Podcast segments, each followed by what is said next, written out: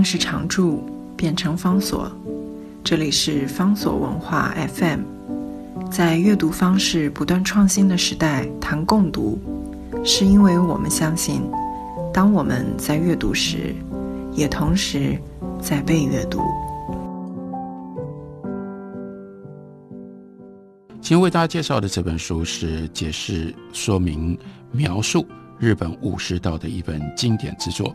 这个作者呢是新渡户道造。这本书最早是在一九零零年以英文写成所出版的。一百多年之后，新渡户道造的这本武士道仍然对于我们了解日本传统的文化有相当大的帮助。不过我们要稍微明白的说，因为是用英文写的。所以，新都护道造的这本书有几个重点，有几个特色。第一，它是针对西方读者而写的，所以他会在他行文的过程当中，一直意识到他的读者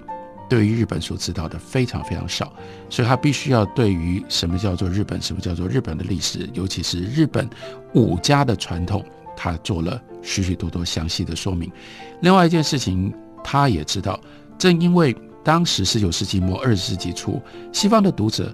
对于日本那么样的陌生的情况底下，他必须要大量的沿用西方历史、文学或者是哲学的知识，跟各种不同的书籍引文，用对比对照的方式来为西方读者呈现什么是日本的武士道。当然，作为一个日本人，但在明治维新的过程当中。热切的追求西方的知识、西方的文化，新渡户道造在书里面，他有另外一个清楚的野心跟冲动，他不只是要对西方人解释日本跟武士道，他更希望西方人能够接受日本，接受以武士道作为一种高贵的价值系统跟思想的这种日本的传统，还有日本的文化。这一部分也牵涉到新都户道造自己就是日本岩手县的武家这样的一个身世背景所出来的，因而书里面他对于武士道的种种的呈现必然是相对是正面的。换句话说，我们可以把新都户道造所写的武士道看作是在传统上千年的累积，从元赖朝。镰仓幕府以来，日本人对于武士这个身份，乃至于管辖武士的种种社会跟文化的规律思想，一种理想化的呈现。啊，很多时候必然这样的呈现不会完全是历史的事实。另外，因为《新都路道造》这本书写成于一九零零年，所以他也不可能预见武士道在后来。如何转型变成了现代的军国主义，以及在现代军国主义笼罩袭击之下，日本给自己带来了多大的灾难，给这个世界又带来了多么庞大的破坏？这一部分，这不在新都户道造写这本书的企图当中。我们在读这本书的时候，我们却不能够完全遗忘，或者是完全不注意到这个特性跟特色。在书里面，新都户道造特别非常仔细的描述了酸善三郎他切腹的这个过程跟这个事件。酸善三郎这个事件为什么那么重要？因为他所犯下的错误，就是在神户杀了外国人，杀了外国的传教士以及部分的外国的到日本来的这些商人跟平民，所以在那样酿成大祸，后来。甚至几乎引发日本内战的这种严重情况底下，双山三郎他被判死刑，他所行刑的方式是切腹自杀。这个事件其实就非常非常明显的显现出来，日本人的传统的观念跟外国人或者是不了解日本文化传统人彼此之间的巨大的差别。在双山三郎切腹的过程当中，有七个。外国代表见证这七个外国代表，当他们在见证这件事情的时候，他们认为他们所看到的就是 execution，就是行刑，很像不管是用这个枪毙的，或者是绞刑啦，或者是当然更可怕的，像法国大革命期间的这种断头台的那样一种景象。换句话说，这里面他们认为他们所看到的是这个人，因为他犯了这么严重的错误，尤其是得罪了外国人，得罪了外国的传教士，所以他得到了这样的一种惩罚。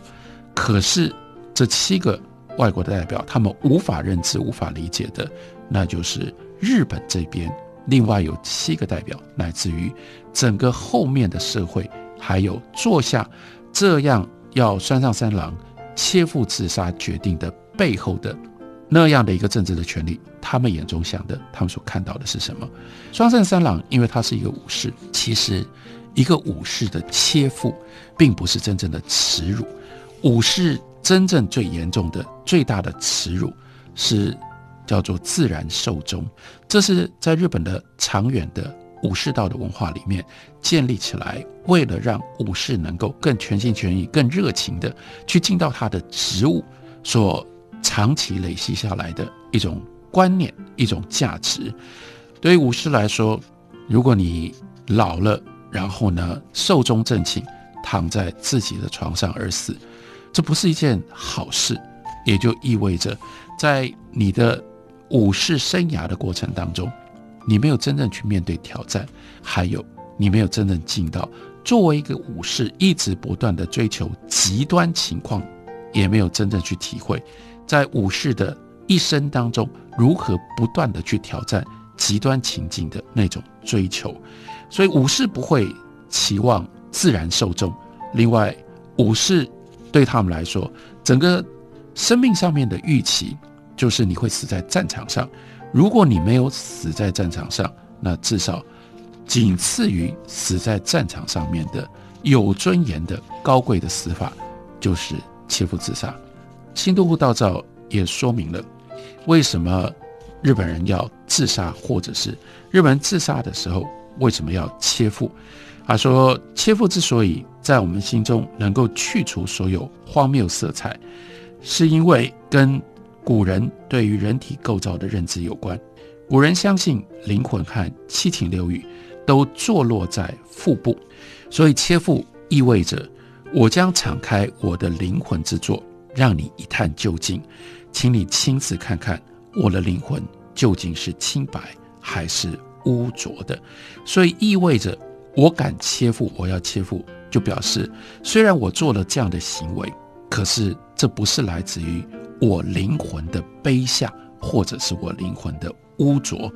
我之所以做这样的事情，或许有义理上面不能够被容许的道理，可是有我自己发自于内心，我必然所需要的追求。所以在这样的一个冲突的情况底下，我的选择就是，我仍然照我自己应该做的去做了。但是，既然它违背了义理，违背了一种集体上面的道理。我就付出我的生命作为代价，但是当我付出我的生命作为代价的时候，我仍然保有了作为一个武士的尊严。作为武士的尊严，就包括了我在你们面前让你们看看到，对我来说，我的原则比生命更重要。为了原则上面，为了信仰信奉我的原则，我绝对不会逃避。我会在这里让我的灵魂。明白的显现在你们的眼前，然后我奉献出我的生命。另外一件事情，那就是在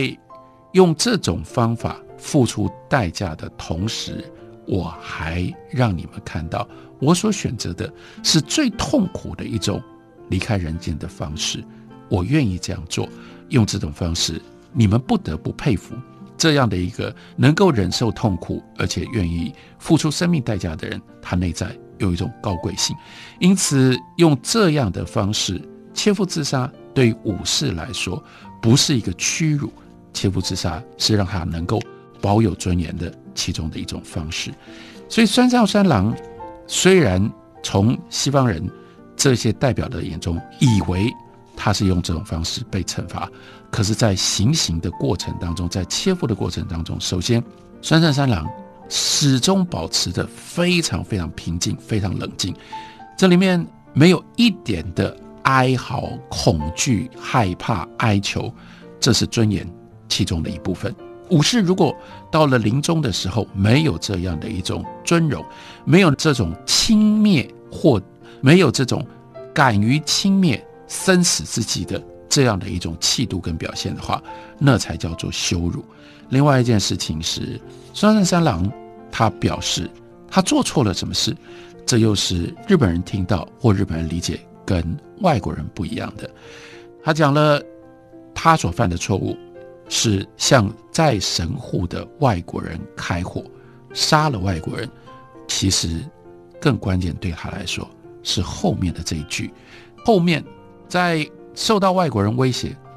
对外国人开火，这不是一个武士的错误，他的错误是后面，他的错误是当这些外国人已经试图逃跑的时候，你还叫你的士兵再次开火。换句话说，这就违背了。武士的非常关键的一种精神，你是去杀已经没有抵抗你的能力，明白的，等于是对你投降的人，人家都要逃跑了，你竟然还杀，所以他真正忏悔的是说，在这件事情上面，我没有做到一个武士应该要做到的，所以日本从武士道的精神来说的话，是这种杀了逃跑的人。才是让酸山三郎不值得继续以武士的身份活下去，而且他自己接受，他自己承认，所以他用这种方式切腹谢罪。